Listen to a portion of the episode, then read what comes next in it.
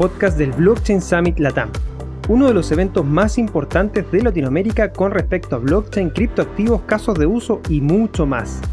Mi nombre es Cristóbal Pereira, seré tu anfitrión y te doy la bienvenida a una serie de conversaciones que mantendré con los principales exponentes de la cuarta versión del evento, que se llevará a cabo entre el 2 al 6 de noviembre del año 2020. Acompáñame en esta segunda temporada, donde a través de esta serie de conversaciones podrás comprender y entender la actualidad regional en torno a esta tecnología, pero sobre todo participar y construir en conjunto la nueva Internet del valor y la confianza. Únanse y sean bienvenidos o bienvenidas a nuestra comunidad.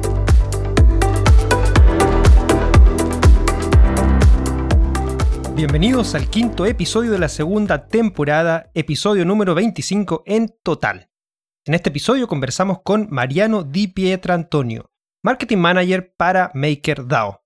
Conocimos de los inicios de Mariano en el ecosistema, donde conoce por primera vez de Bitcoin, por ahí por el año 2012-2013, pero arrepintiéndose, según nos cuenta, de no haberle creído en ese momento.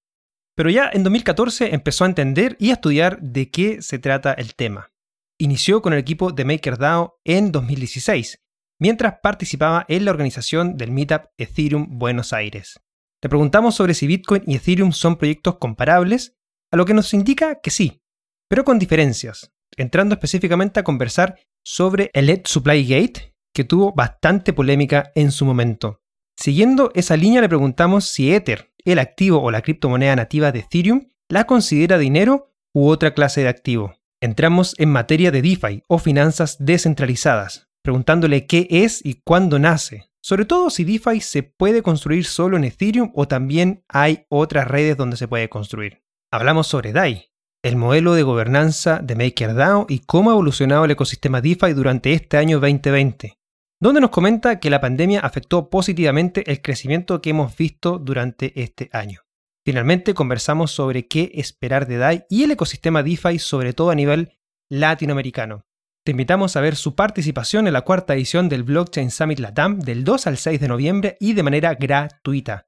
Visita nuestra página web www.blockchainsummit.la para más información. Te invitamos también a seguir nuestros paneles de conversación todos los miércoles y BSL Contrarreloj, tu noticiero semanal, ambos por el canal de YouTube del Blockchain Summit Latam. Si te gusta este episodio, te invitamos a compartirlo usando el hashtag BSL Podcast y seguirnos en redes sociales como Blockchain Summit Latam. Ahora te invito a disfrutar de esta conversación.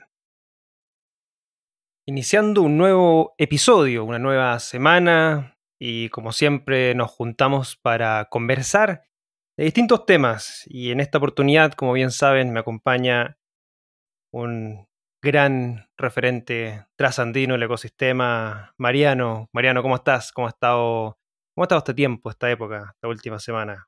Hola, hola Cris, hola a, los escuchas. Eh, todo, todo muy bien, todo muy bien. Eh, trabajando mucho, ¿sí? Eh, están pasando muchas cosas en el ambiente, están pasando muchas cosas en Argentina, están pasando muchas cosas en Latinoamérica en general alrededor de cripto y, y, de DAI más precisamente, así que bueno, nada, estamos muy, muy a full con eso.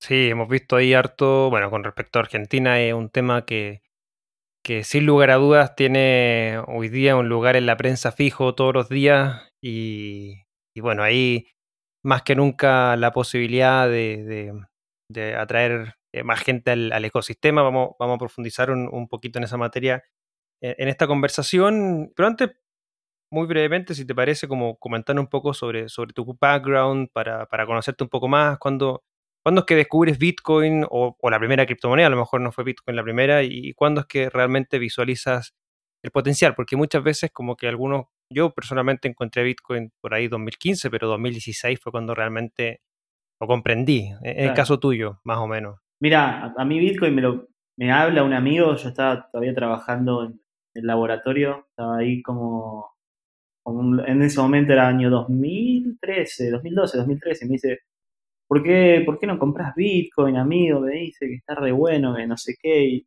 yo en ese momento, bueno, nada, estaba, estaba muy metido en lo que era, si bien estudié sistemas y también estudié marketing, justo me agarró mi carrera de marketing y estaba muy metido de lleno estudiando economía, ¿no? Y, macroeconomía. Y, Y en ese momento, uno que piensa que se las sabe todas, le dije, pero ¿qué vas a invertir en esa mierda? Perdón la palabra, ¿no? Pero se lo voy a decir literal. ¿De quién te vas a invertir en esa mierda que no tiene respaldo? Le dije. Claro, claro. Y me, trató de explicar, qué sé yo, y no, la verdad te soy sincero, no le presté atención. Eh, me, arrepiento todos los días un poquitito de, esa, charla. Eh, pero después habrá sido dos, ¿qué habrá sido? 2014, que, que empecé a ver diferentes eh, titulares alrededor de Bitcoin y dije, bueno, para, a ver, vamos, vamos a leer de qué se trata. Y empecé a leer de qué se trata y bueno, nada, ahí em, hice el clic, ¿no? Que, creo que, a todos les pasó de alguna forma. Em, cuando, cuando entienden bien el porqué de, de Bitcoin. Te, hace cuestionar tus bases también. Uf, uf, a mí me cuestionó, pero todo. Porque aparte hay una cuestión que, fue lo que a mí más me movió, que, que es el hecho de cuál es el marco que te regula el valor de algo, por así decirlo, ¿no? Claro. El marco que te regula el valor de lo que yo conocía hasta ese momento era un marco jurídico legal establecido por países, jurisdicciones, etcétera. ¿Ok? O sea, eran marcos establecidos por discusiones entre personas, vamos a decir. ¿Sí? Pero acá, lo que más me voló la cabeza fue que el valor no está establecido por un marco legal y jurídico que dan las personas, sino por una cuestión matemática. Y ahí es donde, donde decís, wow, qué zarpado esto, ¿no? Qué, increíble. Em, y, ese fue un poco como el, comienzo de todo eso. Em, después, año 2015, fines de 2015, me choco con un video de, de Vitalik en, en, YouTube hablando de Ethereum The World Computer y, y, tuve la misma sensación que cuando salí del cine de ver Matrix 1. No lo podía creer. Me, iba, me pateaba la mandíbula a medida que iba caminando, porque no, no, no. estaba como completamente sorprendido de que, de, que eso podía, podía llegar a... Inclusive llegar a pensarse, mira lo que te digo. Y justo venía como muy a full con todo lo de Bitcoin y, entonces es como que lo entendí bastante rápido lo de Ethereum, ¿no? Así que nada, fin de 2015, 2016 creo que fue, me bajé el nodo, de, un nodo de, Ethereum y empecé ahí como a meter mano y eso fue un poco como el comienzo, ¿no? Em, y, nada, haciendo un fast forward así muy rápido. Em, claro. Nada, eh, dejo, dejo trabajar en el laboratorio. Participo de, de Ethereum Buenos Aires como voluntario. Ahí conozco a los chicos de Maker. En ese momento Maker recién salía a Mainnet y se quedaron sorprendidos de que era una de las pocas personas que sabía cómo funcionaba DAI, porque justo... Eso era difícil. Era difícil, porque aparte de DAI en ese momento recién salía y, era... A ver, todavía hay mucha gente que no entiende bien cómo es todo el sistema, ¿no? Porque es sofisticado, no voy a decirlo que no. Pero justo tuve, digamos, la suerte, entre comillas, que tres días antes de ese evento había, había creado un CDP y había emitido DAI en el primer tablero de control que era horrible y muy viejo eh, para emitir DAI. Así que nada, les expliqué cómo había hecho y se quedaron como encantados y charlando va, charlando viene, me dijeron que había una posición ahí abierta y bueno, aquí estoy. Ahí estamos, Mariano ahí liderando Latinoamérica. Excelente trabajo en todo caso desde ese momento hasta, hasta ahora. Oye, em, volviendo a esas bases cuando, cuando descubres Bitcoin y después Ethereum, ¿son para ti proyectos comparables o, no? E, ¿Es algo que, para los que, una pregunta que trato de hacer a los que, a los que creo yo son personas que realmente entienden bien Bitcoin y entienden bien Ethereum. Entonces quiero hacerte esa pregunta, a ver qué, qué, qué opinión tienes. ¿Son, ¿Son proyectos comparables o no? Sí, yo creo que, que son comparables, pero eh, con ciertas limitaciones en, esa comparación, ¿sí? A ver, eh, yo, yo creo también en Bitcoin, por más que esté, a ver, a mí me, tildan por ahí de los que, los que me conocen, no los que me conocen, me tildan más que nada los que los discuto, ¿no? Como Ethereum, maximalista de Ethereum. Y la verdad que en realidad yo soy un, maximalista, vamos a decir, un maximalista humano. ¿sí? O sea, yo voy a las cosas que le sirven al humano, de eso soy maximalista.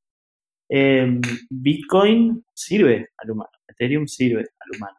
Eh, sirve cada uno en, su, en, su, punto más fuerte, ¿no? Eh, creo que, a, mí me gusta resumirlo de la siguiente forma, o sea, Bitcoin me parece que es la mejor forma de propiedad privada jamás creada hasta ahora en la historia de la humanidad, por sus características, por su seguridad y por el trabajo que tiene que hacer Bitcoin, que, es eso, que es dar este tipo de confianza digital de un sistema de balances, básicamente.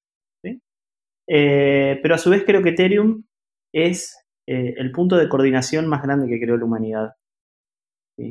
Al menos hasta ahora, como siempre lo digo. ¿Qué significa el punto de coordinación? Precisamente la flexibilidad, la programabilidad y lo que te permite el hecho de que sea hoy la base de la verdadera Internet del valor, ¿no? Em, entonces, si, uno, a ver, las comparaciones son odiosas, ¿no? Pero siempre uno cae en la analogía de, Bitcoin oro y, Ethereum petróleo. La verdad que yo siempre vuelvo a esa analogía. A mí me parece que es una analogía fantástica. Eh, en el hecho de que todas las propiedades de cómo se comporta Bitcoin hace que esté asociado con ese bien, el cual es el resguardo de valor desde de todos los ancestros eh, que nosotros tenemos, ¿sí? O sea, desde los antiguos humanos hasta hoy, básicamente. Eh, una vez que se descubre el oro como, resguardo de valores, eh, es algo que, todavía hoy en día lo tenemos inculcado, ¿no?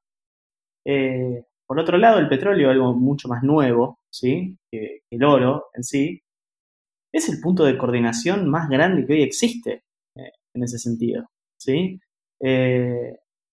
Transporte, eh, las diferentes cuestiones eh, de los derivados del petróleo y lo que te generan, eh, que van desde plásticos hasta, no sé, un montón de cosas. ¿sí? Entonces, si uno se pone a pensar, ¿qué tanto afectaría que de repente el petróleo dejase de existir en el mundo? Bueno, sí, entiendo que contaminaríamos menos, pero la verdad no podemos dejar de negar que también es el, digamos, como lo que aceita un poco el engranaje de la coordinación humana a nivel mundial y eso genera valor. Eso genera muchísimo valor. ¿sí? Entonces por eso digo que Ethereum es el mejor punto de coordinación para generar valor que existe.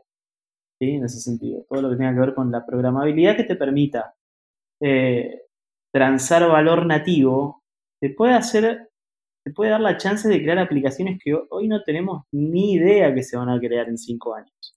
¿sí? O en, o dos o en tres, no sé los que sean. Entonces, es un poco esa la, discusión que a mí me gusta llevar adelante, ¿sí? Eh, son comparables, pero, pero cada una como un poco en su campo, ¿no? Bitcoin no tiene la programabilidad ni la flexibilidad de Ethereum, eh, y Ethereum no creo que tenga las propiedades de seguridad y predictabilidad que tiene eh, Bitcoin en ese caso, ¿no? Hay ciertas cosas y creo que está bien eso, está bien que así sea, y, no estoy para nada de acuerdo con aquellos que, dicen que es o una u otra, ¿no? De todas maneras, sí, no, no, esa, esa o es una u otra no, no, no cabe en la discusión, es algo que, que por lo menos desde mi punto de vista y lo compartimos, eh, no, no debe ser así. O sea, esto es tecnologías, tienen sus diferencias, están construidas con un fin específico cada uno y cada uno hace bien lo que, para lo que está construido. Tal cual. Em, eh, podemos, podemos eh, ir, haciendo algunas eh, otras reflexiones dentro de esta conversación. Pero, antes me gustaría entrar en una materia que fue, por así decirlo, esta como última polémica, que igual pasó hace un rato, pero, pero que marca también esa, constante, no sé si llamar discusión, pelea entre, ambas, ambos ecosistemas de, de, Ethereum y Bitcoin. Cuando se habló del, del, Ether Supply Gate, que tiene relación con el cálculo real del total de Ether en circulación, que es la criptomoneda nativa de, Ethereum, ¿cierto? Y que causó polémica porque no, no, había claridad de cuánto Ether había realmente en circulación, a diferencia que en Bitcoin uno puede ver eh, constantemente y de manera auditable, ¿cierto? Y fácil eh, cuánto Bitcoin hay en circulación. Entonces ahí los maximalistas de Bitcoin empezaron a decir que que Ether, como, como activo no, valía nada, que no era, una, no era una moneda fuerte y mucho menos que, era, que, Ether era dinero o es dinero propiamente tal. Y, me hace recordar eh, eh, el que muchas personas en Ether, del ecosistema de Ethereum, hablan de que Ether como, como activo es dinero, es is money, lo, mm. que, lo, que, uno puede ver en, Twitter también. ¿Tú, compartes que Ether como, como activo es dinero o es otra cosa también para ti? Pasa que yo soy del campo que, de los que consideran que el dinero es algo completamente, digamos, bastardo. Es un bien bastardo el, dinero. ¿A qué voy con, con eso? El dinero tiene ciertas propiedades, que son, fueron nombradas hasta el cansancio, ¿no? Unidad de cuenta, resguardo de valor, medio de cambio, y ahora, en este mundo que estamos viviendo, deberíamos agregarle programabilidad. Cierto, cierto. Y según diferentes escuelas económicas, otros le agregan que pueda ser una unidad de pago en tiempo diferido. O sea que si yo arreglo hoy con vos que te voy a pagar un, algo, vamos a poner, a vos ese un algo en cierto tiempo diferido te tiene que seguir valiendo lo mismo para poder seguir haciendo tus operaciones, ¿no? Como tiene cualquier negocio, como puede ser un ciclo de caja, así. Ahora bien, que un activo cumpla con alguna o con todas de esas eh, características es indistinto a la hora de ser usado como dinero, porque a la hora de ser usado como dinero va a estar en, en cómo está hecho el acuerdo entre el que paga y el que quiere recibir ese dinero. Vamos a hacer un ejemplo, please. Suponete que vos sos vecino mío, ¿sí? Y, no sé, sos electricista, necesito que vengas a casa, hacerme un arreglo, vos venís a casa, haces un arreglo espectacular y te digo, mira, ¿sabes que no tengo nada con qué pagarte? Pero yo eh, hago, vamos a hacer un, ejemplo, yo soy artista y hago unos cuadros espectaculares, ¿sí? Hice este cuadro está evaluado en mil dólares. ¿Me lo aceptás como forma de pago? Y vos que justo te faltaba un cuadro. Pues sí, te lo acepto como forma de pago. O sea, ahí el cuadro se usó como dinero, pero no es dinero el cuadro. ¿Ok? Entonces, partiendo de esa base, lo que hoy te permite la tecnología en relación a Ethereum o a Bitcoin es que ese activo pueda ser usado como dinero. Ahora, ¿es el mejor dinero?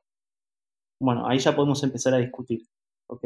Correcto. Vamos a empezar a discutir por cada una de, las cuestiones que nombramos. O sea, yo te digo, mira, Bitcoin es un buen dinero, a la larga tiene buen resguardo de valor, es divisible, sirve como medio de cambio. Ahora, eh, unidad, en pago, unidad de pago en tiempo diferido, ¿es bueno? Y digamos que si yo te acuerdo ahora en pagarte, no sé, vamos a decir un, número, mil dólares ahora y te lo tengo que pagar de acá a tres meses, yo no sé cuántos bitcoin voy a tener que usar para ello. Con lo cual, si vos tenés que arreglar un plan de pagos, por más que sea en bitcoin, lo tenés que arreglar al cambio del día. ¿sí? Entonces ahí ya se empieza a dificultar todas estas cuestiones. Y si se dificulta, el que te recibe el pago te va a poner, que te pone generalmente una tasa, ¿no? Un sobreprecio por hacerse cargo de esa dificultad. ¿Ok? Eso sería como un poco lo que pasa en, contabilidad tradicional. Con el tema de Etis Money, yo creo que es más que nada también una movida marketingera para, para precisamente hacer que la gente holdee Ethereum. ¿sí? Yo a Ethereum y a Bitcoin, yo precisamente Mariano, ¿eh? yo no los veo como dineros, yo los veo como activos. Y como activos en los cuales a mí me gusta ahorrar. ¿Sí? ¿Lo puedo usar como dinero? Sí, lo puedo usar como dinero. ¿Es, sería la mejor decisión en términos de racionalidad económica usarlo como dinero? Y capaz que no. Hay una ley muy famosa que se llama la ley de Gresham, es que cuando vos tenés en un sistema económico dos monedas, una de mejor calidad y otra de peor calidad, ¿sí? hablemos de calidad en resguardo de valor, que es lo primero que se nos viene a la cabeza, lo que pasa es que en esa economía se termina transando más la de menor calidad y la gente se queda o guarda la de mejor calidad. Y tiene, total, todo el sentido económico. ¿sí? Eh, obviamente que vos te vas a sacar de encima lo que menos te sirve, más rápido, ¿no? Entonces, hoy, pagar con Bitcoin o pagar con Ethereum no te conviene. Paga con la moneda de tu país, pagar con cualquier otra cosa, pero no pagues con un activo, en el caso de Bitcoin, que es escaso y en el caso de Ethereum, que te sirve para acceder al Internet del valor. ¿Sí? Entonces, yo creo que, hay que separar un poco la, paja del trigo, como se dice acá en Argentina, eh, y, ver realmente eh, y, pensar ¿no? que, todo lo que se dice por ahí eh, siempre está tenido con, una cuestión de, tribalismo atrás. ¿sí? Y, que ese tribalismo a veces no, no, no nos deja ver bien qué es lo que está pasando. De vuelta, yo como actor racional no pagaría con Ethereum ni pagaría con Bitcoin. Yo te pago con moneda nacional. Si no te puedo pagar con moneda nacional, te pago con una stablecoin. ¿Sí? Eh, porque tiene también más sentido que utilizar Bitcoin o, Ethereum para, ese caso. Eh, entonces, nada, creo que, la discusión tiene que empezar desde ese lado, ¿no? Eh, y, a ver, desde, desde, ambos bandos, desde el bando de Ethereum, desde el bando de, Bitcoin, se sinceren en ese aspecto, porque si no va a quedar solamente en eso la discusión, ¿no? Vos hoy te sentás con cualquier empresa eh, y, si vas y le decís, ¿sabes qué? Tenés que aceptar pagos en Bitcoin o pagos en Ethereum. Y cuando vean todo el problema que tienen que hacer para, pasarlo a, Fiat, para cerrar un balance, para hacer un montón de cosas, dicen, no, deja. Y al final lo que termina pasando fue lo que, por ejemplo, hizo MicroStrategy, que lo usen como, como un activo o como hizo Square, que lo usan como un activo. Entonces creo que va, va por ahí más la, Sí, sí. Sí, estoy, estoy de acuerdo con, ese, con esa apreciación. Y de todas maneras que, que, este tipo de, de, activo vale la pena más eh, resguardarlo que, que, usarlo en el día a día. También eh, comparto plenamente ese punto de vista. Ahora, ya dejando de lado eh, Ethereum y, y, y, Bitcoin en sí en esta comparativa base, y, entrando ya en materia de DeFi, de, este ecosistema de, finanzas descentralizadas que este año ha estado sin lugar a duda eh, creciendo de manera exponencial. ¿Cuándo es que para ti nace DeFi y qué es DeFi? Bueno, eh, para mí, para mí nace DeFi primero que nada con, con lo que es el nacimiento, digamos, de la interoperabilidad de DAI. ¿sí? Cuando DAI a la mainnet, tiene, tiene una, cuestión muy interesante, es que eh, todo su colateral estaba en Ethereum. ¿sí? Entonces los grandes eh, comunicadores de la red de Ethereum eh, salían también a comunicar DAI por esta propiedad, ¿no? Decir, mira, es una stablecoin 100% descentralizada, es un RC20 estándar y puede ser implementado por cualquiera de una forma fácil y esto te da un valor estable en la red. Claro, si vos te pones a pensar en ese momento, es un valor estable, lo implemento con un par de líneas de código, es un RC20 estándar, ya. Si tengo que hacer una aplicación, la hago con DAI, ¿no? Porque para la gente es mucho más fácil en ese sentido tratar de, usar una aplicación que tenga un valor estable a que tratar de, entrar a una aplicación con, un valor que no es estable como lo era Ethereum, o lo es todavía en ese momento. Entonces, un poco con esas condiciones, claro, lo que fueron viendo es que si vos tenías una aplicación en donde tenía DAI, al toque podías crear otra e implementar directamente esta aplicación con DAI en la tuya, porque la tuya también tenía DAI. Entonces, si vos te pones a pensar en el concepto, DAI se transformó un poco como en, ese, en ese API, ¿no? Que conectaba diferentes aplicaciones. Porque si la aplicación de Cristóbal tiene DAI y la mía tiene DAI, entonces nos podemos sentar, Cristóbal y yo, a ver cómo podemos mezclar el servicio, ¿no? Y, por ahí crear algo nuevo. Y, ahí es donde para mí empieza todo lo que tiene que ver con DeFi, cuando realmente los devs se dan cuenta que, que DAI eh, empezó a ser un poco como el ancho de banda económico entre cada aplicación, ¿no? Eh, y que si todas implementaban DAI, todas iban a poder conectarse entre sí, ¿no? Eso es un poco como el inicio. Después, obviamente, eh, a medida que esto se fue popularizando eh, y se dieron cuenta de que, nada, en realidad había un mercado gigantesco para todo esto, em, a medida que, la liquidez de otras stablecoins fue llenando también la red de Ethereum, fueron implementando cada vez más, ¿no?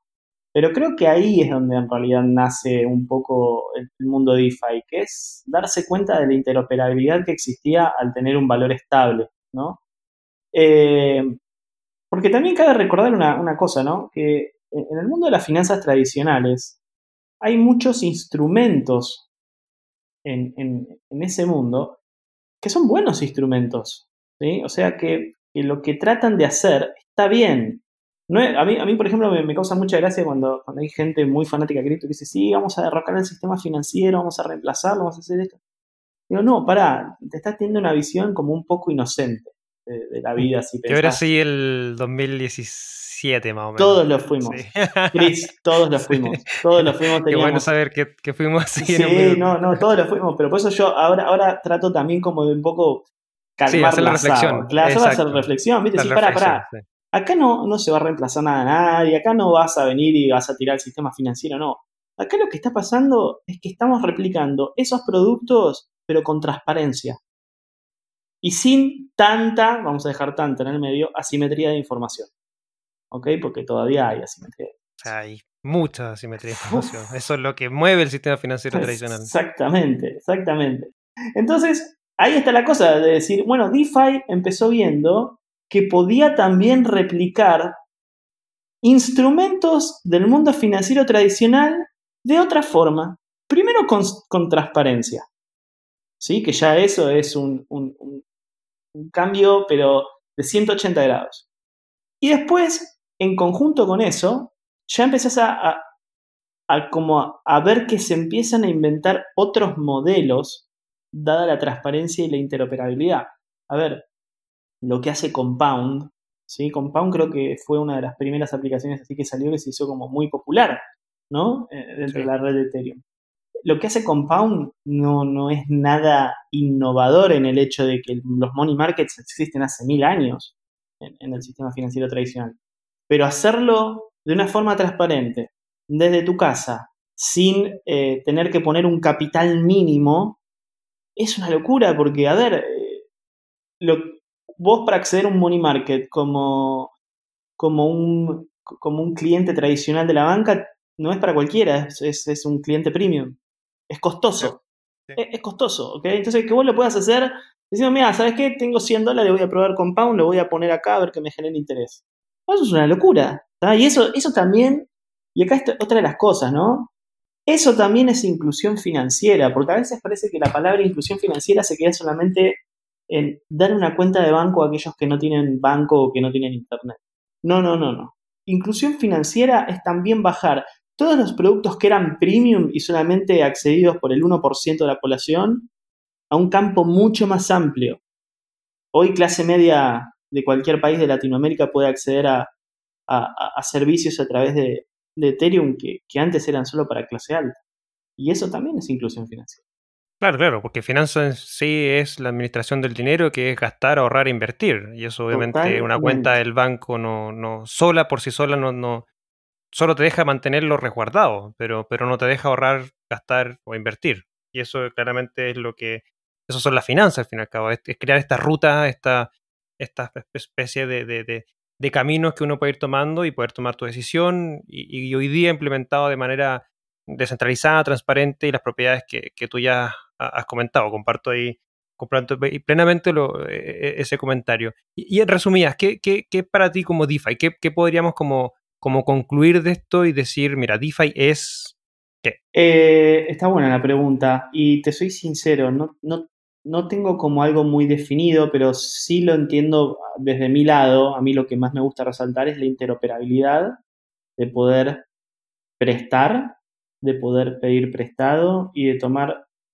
mis decisiones en ese sentido sin un intermediario, ¿no? Y que eso me hace un poco el conjunto o, los ingredientes bases de, cosas que, yo todavía no imagino, ¿no? Eh, a ver, mandando un mail en el 94 no me imaginaba que iba a estar Airbnb en el 2010, ¿sí? Eh, entonces lo, veo un poco de esa forma. Yo creo que hoy los ingredientes bases son eso. Mira, tenemos interoperabilidad, tenemos valor nativo, tenemos ancho de banda económico, tenemos transparencia, tenemos préstamos, tenemos crowdfunding, crowdlending, tenemos eh, money streaming, tenemos multisix, tenemos un montón de, cosas, ¿sí? Que, que, a medida que el protocolo vaya mejorando, van a ir dando lugar a, a otras aplicaciones, a otras ideas que creo que nos van a volar la cabeza, ¿no? Y para mí eso es DeFi. Eh, no, no, no, sé cómo definirlo por ahí como una definición de diccionario, pero me, gusta más definirlo como, como esta cuestión ¿no? de, la realidad que soy en aplicaciones como por ejemplo Uniswap, Compound, MakerDAO, eh, no sé, Nexus, Hashik, algunas de estas, pero que no queda ahí, ¿no? Sino que eso van a ser un poco los building blocks de lo que se viene, porque si vos te pones a pensar que podés tener un producto, vamos, voy a hablar muy financieramente, perdón, ahora lo explico bien, pero en donde vos podés comprar Ethereum con un protective put al mismo tiempo, en una sola transacción, ¿sí? ¿Qué es lo que dice ahí? Ok, yo compré Ethereum y un protective put significa que yo lo puedo vender a un cierto precio en caso que caiga, ¿sí? Entonces yo compro Ethereum con seguro, vendría a ser. Y eso es fantástico. Vos vas justamente hablaba el otro día con un, bueno, con Alex Kruger, que es un, tuitero bastante conocido en el mundo cripto. Bien conocido, sí, Alex es un, fenómeno, hablo muy Era uno de los primeros que, que, leía en, mi conocimiento. De... Sí, y la, tiene, y la tiene clara con el mundo financiero tradicional. Y me dice, María, cuando los Finance Bros, así como le dicen un poco allá, o sea, dice, cuando la, gente de, de, finanzas descubra que se pueden hacer productos estructurados desde tu casa, o sea, producto estructurado se le dice a eso, ¿no? Cuando vos compras un activo y te armas toda la estructura de hedge dentro de ese activo, ¿no? Te compras un put, te, le, metes un long, un short, no sé. Según la ingeniería financiera que le hagas, me dice, cuando descubran que esto se puede armar como producto estructurado, esto se vuela mal. ¿Ah? Entonces, eh, realmente es eso, o sea, hay un montón de cosas que, que hoy no, no, estamos viendo, pero que, van a llegar y que va, a ser impresionante. Ahora, esa, ese desarrollo va a tener que recaer sobre una o varias infraestructuras, ¿no? O sea, ¿dónde, dónde según tú debiese, debiesen ser los protocolos que, donde se debiese construir este, este nuevo sistema? ¿Solo Ethereum, más que Ethereum? Hmm, qué buena pregunta. Eh, la verdad, mira, tengo como una heurística, ¿no? En, mi cabeza y trato de seguirla, que es seguir donde, la red donde exista mayor cantidad de desarrolladores. ¿sí? Hoy es Ethereum. Si el día de mañana hay otra red en donde hay cada vez más desarrolladores y sobrepasa la cantidad de, devs en Ethereum, entonces me parece que, le voy a prestar más atención a esa red. Pero hoy en día la creación de valor está en Ethereum. Entonces es, es un poco la regla que sigo. Y esto no es de vuelta, que sea maximalista de Ethereum es algo fáctico, ¿no? No, no, no, no se puede obviar eso. Es como, nada, es obvio que Ethereum, que, Bitcoin vale, vale más que Ethereum. Sí, lo ves, está en el precio, es algo fáctico. Bueno, con los devs pasa igual. Hay más devs de Solidity que cualquier otra, eh, de cualquier otra blockchain en este ambiente. Entonces, nada, es, es seguir esa heurística como para darte cuenta de que nuevas aplicaciones, nuevos servicios, nuevas cosas van a ser creadas ahí, ¿no? Sí, claramente, o sea, es algo, algo práctico, o sea, el hecho de, tener mil programadores construyendo sobre una red, sí o sí va a salir algún producto de innovación que en algún minuto te va a servir frente a otra red que donde hay 10, que la probabilidad de que salga el mismo producto obviamente es ínfima, entonces e, e, es un tema obviamente de, de, de, cuánta cantidad de desarrolladores hay y eso te va a dar cuánta cantidad de aplicaciones van a haber y eso obviamente te da una especie de si lo ponemos en perspectiva, una, suite de aplicaciones eh, que, te van a ir sirviendo para, ir desarrollando tu propia aplicación. Es como, volviendo al tema de lo que es Ethereum como un computador mundial, es como una especie de, servidor como Azure que tiene una serie de, servicios que tú vas, te conectas y en dos clics puedes levantar un producto, una aplicación fácilmente. Claramente con una red como Ethereum va a poder hacer, o sea, ya lo puedes hacer hoy día. Es algo que es muy difícil de replicar en otras redes porque al fin y al cabo tienes que convencer y eso es lo que están y eso es lo que están luchando las otras redes, o sea, todo el resto de los protocolos luchan por tratar de llevarse a los desarrolladores de Ethereum. Eh, cómo migrar tu aplicación desde Ethereum a tal red. Eh, nosotros también tenemos la Ethereum Virtual Machine eh, corriendo, o sea, no tienes que prácticamente que hacer nada más que en vez de disparar a la red de Ethereum, dispara a esta red. Pero aún así es complejo, porque obviamente el desarrollador de Ethereum ya, ya está bien avanzado. O sea, ¿cuánto lleva? Tres años desarrollando en, Ethereum, es muy difícil que, se cambie. para estas nuevas redes les tocará empezar a trabajar con los nuevos desarrolladores que, aún ni siquiera tal vez conocen de Ethereum. Eh, creo que, que, por ahí, y, eso igual le va a tomar años en, hacerlo. yo, yo estoy plenamente de acuerdo de que Ethereum hoy día es la red donde desarrollar esto, pero sin lugar a dudas creo que hay otras redes que son bastante interesantes donde vamos a ir viendo buenos desarrollos e-, en los próximos meses y sin lugar a dudas los próximos, en los próximos años igual. Ahora, dado eso, eh, Bitcoin queda totalmente fuera de este desarrollo de DeFi, ¿no? Eh, que ya lo hemos discutido nosotros. Sí, lo hemos discutido. Yo, no, yo no lo veo, hoy en día no lo veo dentro de ese mundo DeFi. Porque creo que fuiste vos el que lo nombraste en Twitter y que me parece también un poco la, forma más clara, ¿no? O sea, que toda la interoperabilidad y el intercambio, lo que etcétera sea, eh, o vamos a decirle como esta, esta cuestión de, lo que se puede hacer en DeFi, con Bitcoin lo tengas que hacer con entidades ¿sí? centralizadas, ¿sí? lo tengas que hacer con exchanges o, o, tenés que confiar en alguien para hacer todo eso, eh, para mí hace que Bitcoin no califique como DeFi. ¿Sí? Puede ser que sea un proto DeFi en el hecho de que es una moneda descentralizada, etcétera, sí, eso te lo banco, te, te, doy la derecha. Pero a lo que llega hoy, todo lo que nombramos como DeFi, Bitcoin no lo puede hacer. Entonces, si hacemos cada vez más ancha la palabra DeFi, va a entrar cualquier cosa. Yo creo que en ese sentido la tenemos que dejar un poco más angosta y que sea realmente lo que dijimos, ¿no? Interoperabilidad, préstamos de forma trashless, eh, con, todo el servicio de smart contracts eh, y, lo que venimos nombrando desde hace ya tiempo, ¿no? Eh, para que vos eso lo hagas con Bitcoin, lo tenés que hacer con una, con una entidad, con una institución. Entonces creo que es un poco eso, ¿no? Ojo, por ahí en el futuro el protocolo de Bitcoin avanza, se pueden hacer smart contracts, se pueden hacer diferentes cuestiones de las cuales yo no, creo que eso pase, porque al menos siempre toda la comunidad de, Bitcoin eh, no, no, van por ese camino, ¿no? Porque ellos dicen que, bueno, nada, que todo lo que es darle esta cuestión de programabilidad de Bitcoin genera también vectores de ataque. Correcto. Em, así que nada, qué sé yo, creo que va más por ese lado. Eh, Bitcoin lo veo más como un peroto DeFi y ojo, otra cosa interesante, a Bitcoin lo veo también más como una proto-DAO.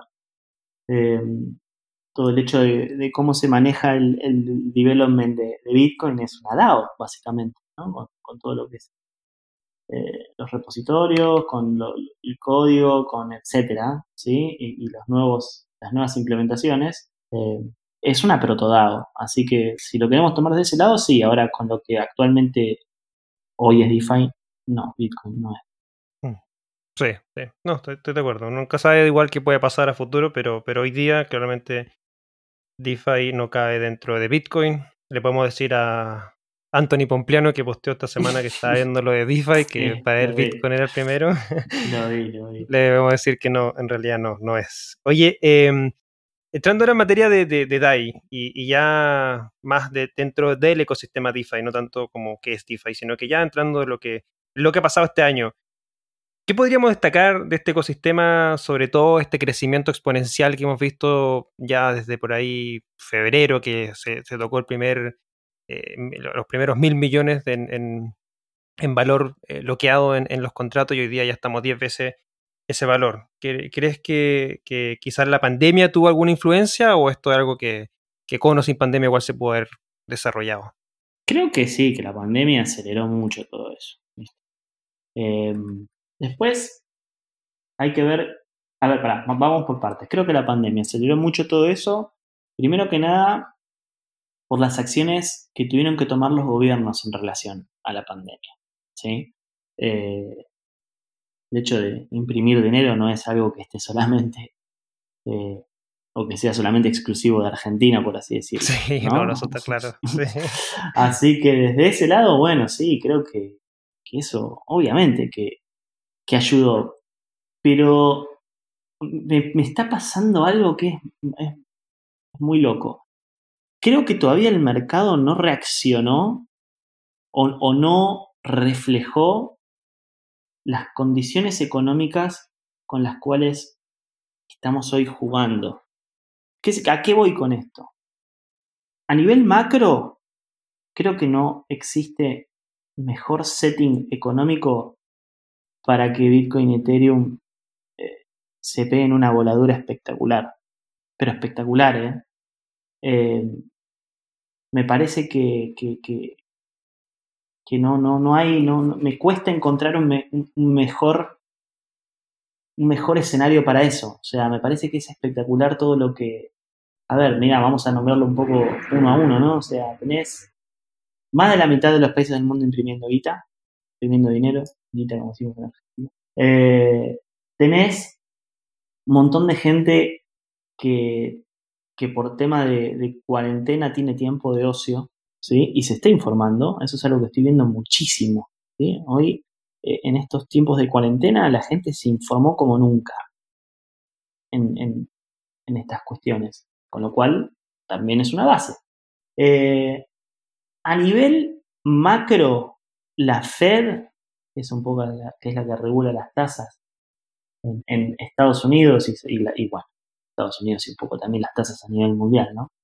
Eh, te está diciendo que por cinco años van a mantener políticas en las cuales quieren inflacionar el dólar.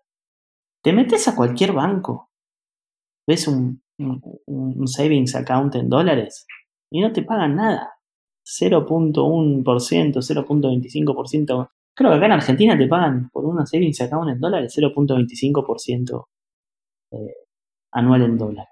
Entonces, cuando vos te pones a pensar todas estas cuestiones, ¿no? Las pones todas en, una cacerola y las mezclas y ves el producto que estás sacando, te decís, lo ves muy claro, decís, Bitcoin y Ethereum van a volar. ¿Sí? Ahora por ahí no lo estamos viendo, lo estamos empezando a ver de a poco, pero, pero me parece que es eso, ¿no? A mí yo tengo como esa sensación constante de, que no hay mejor escenario para, para el mundo cripto que lo que estamos viendo y que, y que en cualquier momento esto empieza un, rally que, que nada, que va a ser impresionante. De todas maneras va a ser impresionante ese rally, o sea, yo, yo estoy seguro que, que estamos viviendo hoy día un momento que, que, marca un punto de inflexión, 2020 va a marcar sin lugar a duda un punto de inflexión en, en varios puntos de vista y, y, de aquí en más va a haber solamente desarrollo, eh, mejora, eficiencia, este año fue de experimentación eh, y, ver obviamente estas innovaciones que, que, en su minuto, bueno, en su minuto algunas tuvieron muy buenos resultados y otros también que, que tuvieron por ahí algunas, no sé si llamarle, eh, o sea, son, fueron malos resultados, pero, pero que al fin y al cabo también tuvieron algún efecto dentro del, del ecosistema. O sea, por ejemplo, el tema de, de SushiSwap o el de Jam, que, que trajeron un poquito de malas para los titulares. Eh, fue, fue, no sé qué opinas tú de esos, de, esos, de, esos, de, esos proyectos. O sea, son diferentes en el sentido de que ya era una innovación y SushiSwap era más que nada una copia y... sí, a ver, es súper es, discutible. Pero creo que acá, primero que nada, tenés que empezar a ver desde qué, desde dónde te paras a discutir esto. ¿Te paras a discutir esto desde software o te paras a discutir esto desde moneda o dinero. Porque creo que acá también hay como, como una miopía muy grande, ¿no? De parte de, las comunidades en ese sentido. Yo lo discuto desde el aspecto del software, ¿sí? Entonces, como lo discuto del aspecto del software, doy libertad en ese sentido para que si hay un experimento en software, con su debido disclaimer, con su debido eh, con su debida advertencia, queda únicamente en la potestad de esa persona si se decide a, entrar y probarlo o no. ¿Sí? A ver, eh, lo que pasó con Jam, en ese sentido, va hacia ese lado, ¿no? Era un experimento, se dijo, usarlo bajo tu propio riesgo, un montón de cuestiones, ¿sí? Y, bueno, nada, cuando tuve el error en el contrato ese, pasó lo que pasó. Eh, lo mismo con, lo que pasó hace poco con Eminence, creo que se llamaba Andre Cronje, algo así. Sí. Eh, y, con un montón más, ¿sí? Pero vuelvo a decir lo mismo. Yo lo tomo como software.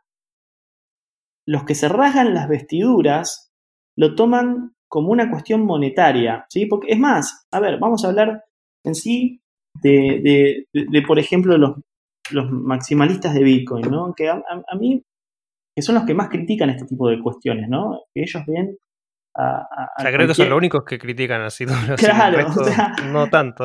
Yo lo que quiero, te juro, o sea, me trato de, trato muchas veces de ponerme en el lugar de ellos para ver cómo es que piensan, ¿no? Y siempre caigo un poco como en la misma cuestión. Es, claro, ellos piensan todo como si fuera una moneda o una cuestión monetaria, no como software. ¿sí? Claro. Lo piensan como una cuestión monetaria. Por eso yo creo que ellos son, no son maximalistas de Bitcoin por Bitcoin.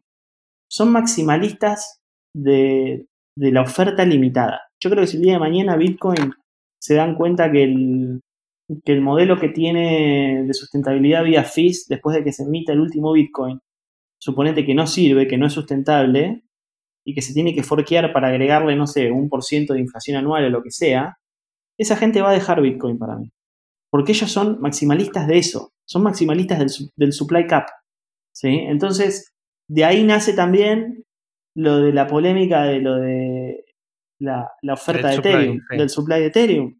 ¿Entendés? Ellos todo lo, lo, entienden a través de ese lente, no lo entienden a través de lo que Bitcoin te representa como, como entidad, vamos a decirle, sino solamente por ese supply. Entonces, si vos lo entendés de esa forma, entonces entendés también que para ellos todo lo que está pasando en Ethereum es una herejía, porque no lo ven como software, lo ven como algo monetario. Entonces vos con algo monetario no podés hacer experimentos, vos no podés hacer esto, no podés hacer lo otro. ¿sí? Estás todo como muy, muy rígido, muy, muy duro. Eh, y entonces no puedes hacer nada. ¿sí? Eh, yo, yo, creo que de ese lado, a lo de Ethereum hay que tomarlo en ese sentido como es, que es software, que tiene valor nativo, sí, tiene valor nativo, pero bueno, últimamente yo creo que está siempre en cada uno apretar el botón de enviar transacción o no. Sí. Esa es la lógica y la gracia de esta tecnología, ¿no? La autosoberanía y la posibilidad de que uno mismo pueda tomar sus decisiones, informarse y bueno, si obviamente uno tiene ese conocimiento que debiese tener para operar este tipo de, de servicio, asumirá obviamente esa, esa, esa consecuencia de, de, haberlo usado. Para ir cerrando, Marian, em, protocolos y gobernanza creo que MakerDAO fue uno de los primeros que, empezó a desarrollar, ¿cierto? A través del token de, Maker, ¿cierto? La, gobernanza descentralizada para que la, comunidad pudiera participar de la toma de decisiones.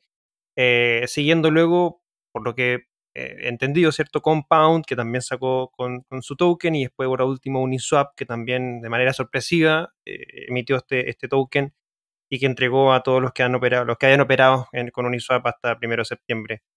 ¿Crees que es una tendencia que va a, continuar en ese sentido el modelo de negocio, como lo entendemos hoy día a nivel de empresa, cambia en este ecosistema? Eh, hmm, hmm. Mirá, la realidad es que primero a mí me gusta analizarlo desde qué tanto ese protocolo necesita gobernanza. Ok, interesante. En el, caso de Maker, creo que es claro que necesita gobernanza por todas las cuestiones que hay en el medio del sistema Maker. ¿sí? a ver, no, voy a ser sincero, no, son, no, es fácil. No sé si se, te, metiste una vez en el foro Maker, que es forum.maker.com. Sí, sí, me metió, me metió. Y ya se están discutiendo una cantidad de cosas que, a ver, tiene su lado bueno y su lado malo. Significa que el protocolo está creciendo a lo loco y está buenísimo, pero también se está complejizando mucho. Se está complejizando mucho. No, no, no lo voy a negar. Em, pero bueno, nada, eh, creo que también que se complejice significa que era lo que te decía antes, que está creciendo. Eh, a mí lo que me llama la atención es cuando te dicen que te van a poner un toque de gobernanza en un protocolo que no, no, hay mucho que hacer tampoco. ¿Sí? O sea, entonces, volvemos a lo mismo. ¿Qué tanto hay una teatralización de la complejidad del protocolo, por así decirlo, para decir que hay que ponerle un token de gobernanza. Eh, eso por un lado. Después, si es un modelo o no, hmm, un, perdón, un modelo de negocio no, eh, habría que ver. Acá ya uno se mete más un poco en, ciertas aguas pantanosas que tienen que ver con las regulaciones, ¿no? Eh, no me voy a olvidar nunca eh, el, chiste que fue el lanzamiento del token de Curve, por ejemplo, y, esta especie de teatro que hicieron de que dijeron que habían hecho, de que alguien en internet hizo el, deployment de la DAO y que lanzó el token ah, sin que ellos se dieron cuenta. Con lo cual, todo ese teatro que se armó, obviamente, es para que en el caso de mañana, si viene un, ente regulador y le dice, señor, usted acá lanzó un security, le va a decir, no, no, te juro que yo no fui. Te juro que fue una persona que encontró el repo abierto en, GitHub y hizo el deployment. ¿Entendés? Entonces, creo que hay una línea como, como muy fina, ¿no? En, ese sentido, y, que no, no sabemos, y que más allá de eso, es impresionante la actividad que están teniendo los reguladores a nivel mundial en esta especie de casa de brujas contra, contra estos actores, ¿no? Dentro de la red, lo vimos, bueno, con lo que pasó con lo de BitMEX, lo vimos ahora con lo de eh, la, multa que le pusieron a los del mixer de Bitcoin. Creo que, se está empezando a, y lo vamos a ver cada vez más, a, a, un laburo muy activo desde ese lado que de vuelta tiene un pro y tiene una contra, ¿no? El pro que le veo es que, bueno, si está esta casa de brujas, significa que también buscan legitimarlo de alguna forma, ¿no? Que van a, van a lanzar guidelines, van a lanzar ciertas cuestiones en las cuales eh, se va a poder, como digamos, seguir para, nada, para que esto empiece a ser también mainstream, ¿no? La contra es que no sabemos a quién le puede tocar en ese sentido también, ¿no? Porque, a ver, creo que la multa que le hicieron al Mixer este son de 60 millones de dólares, o de euros, no sé una locura. Una locura. Eh, así que bueno, nada, es, es esas cosas ¿no? que tienen los reguladores cuando quieren sentar precedentes. Sí, sí, yo, yo no, sé qué, qué estarán esperando, porque esto es claro que obviamente estos reguladores leen la noticia, o sea, se informan, leen Coindesk, leen todo y, saben del token de Uniswap y saben del token de X y, eso se puede catalogar como un security por muchos lados, o sea, es un security de acuerdo al Huawei Test, o sea, cumple con todos los requisitos de ser un security y, no sé si estarán esperando algún animal más grande para ir a cazarlo, pero, pero yo estoy seguro que en algún minuto va a llegar alguno a, a cazar y obviamente eh, va a marcar un precedente, como fueron en la, eh, eh, ICO que llegó a la SEC y marcó un precedente para, para varios temas y ahí que, muchos dejaron, bueno, la ICO después de eso obviamente fue bajándose muy fuerte. Em, pero bueno, sin lugar a dudas creo que la regulación en sí va a ser un tema no menor en algún minuto próximos meses quizás.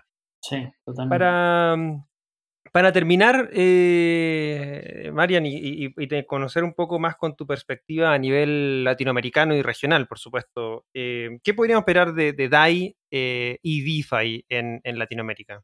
A ver, vamos a, dividirlo. Primero vamos a arrancar por, por DAI en sí. personalmente estoy trabajando muy fuerte para entrar en el mundo del gaming creo que, ahí hay un nicho hermoso. Ahí hay guita. Ahí hay guita. ahí hay guita, ahí hay guita. Sí, no, es que es tremendo mercado ese gaming. Sí, a mí, me encanta. Yo, que aparte, soy un enfermo, ¿no? Pero bueno, creo que ahí hay algo que todavía les voy a ser 100% sincero. No sé qué es. Sé que hay algo en el mundo del gaming. Y, y no, no voy a la sencilla de sí, que un videojuego implemente DAI. No, no, no, no, no voy a ese lado.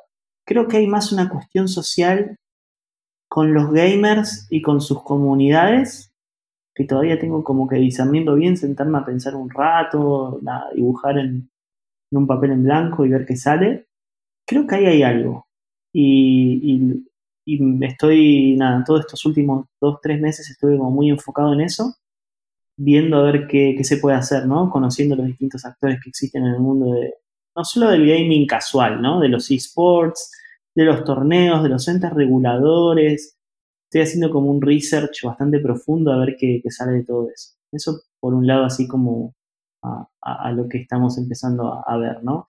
Y después del lado de DeFi, en sí, a ver, creo que creo que vamos a ver DeFi entrar un poco más en lo que son los mercados tradicionales como una opción, entre comillas, digamos, loca, ¿no? O como una opción eh, en la cual dos personas del mundo tradicional se codean y dicen, che, ¿viste esto lo que está pagando? Tanto por ciento anual. Uh, mira qué bueno. Eh, porque la verdad que lo veo cada vez más en notas acá en Argentina, todas las revistas o todos los diarios hablan tanto. Una, una nota por semana de, algo de DeFi hay, con lo cual ya me parece bastante, eh, bastante bueno, ¿no? Para, para hacer un poco de, de, bandera. Y, desde el lado del sí latinoamericano como, como región, em, lo que estamos viendo también es que los partners que ya tenemos, ¿sí? Eh, diferentes exchanges, están buscando hacer como un poco su propia implementación de DeFi en el exchange. ¿sí? un caso claro que vimos, creo que es OKX, que tienen, por ejemplo, para que vos puedas participar en pools de Uniswap directamente desde el perfil de OKX. Em, así que creo que ese es uno de los pasos próximos que podríamos llegar a ver en, Latinoamérica en relación a, los partners que, hay acá. Interesante. Esperemos que... Me gustaría ver más proyectos. Creo que hay varios... Hay varias circunstancias que pueden ir creando buenos proyectos para desarrollar DeFi acá en la región. Sería bueno ver ahí también eh, algunos alguno desarrollándose a nivel, a nivel global que, sea, que sea regional. Oye, em, para, ir cerrando, ¿dónde te pueden contactar aquellos que, estén interesados en contactarte y, unos segundos finales ahí para también despedirte de, la audiencia? Bueno, me pueden contactar en, en Twitter, ahí estoy bastante, participo bien mucho. Activo. Bien activo, puteando para todos lados. Pero bueno, no, siempre muy transparente, ¿no? Sí, sí, súper bien, súper bien. Eh, es eso, es arroba mariandipietra. Eh, está también el, canal de YouTube que cada tanto live streams, que es eh, defi-latam.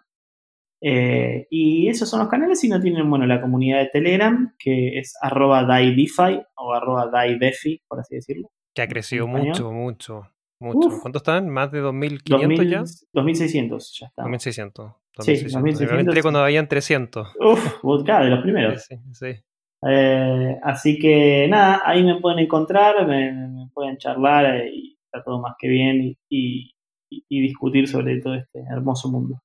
De todas maneras, oye, agradecerte tu tiempo, Marian, y, bueno, vamos a tener también la participación de, Marian en, en, el Blockchain Summit Latam, la cuarta edición, recuerden, del 2 al 6 de noviembre, específicamente el día de DeFi o finanzas descentralizadas, que será el viernes 6 de noviembre.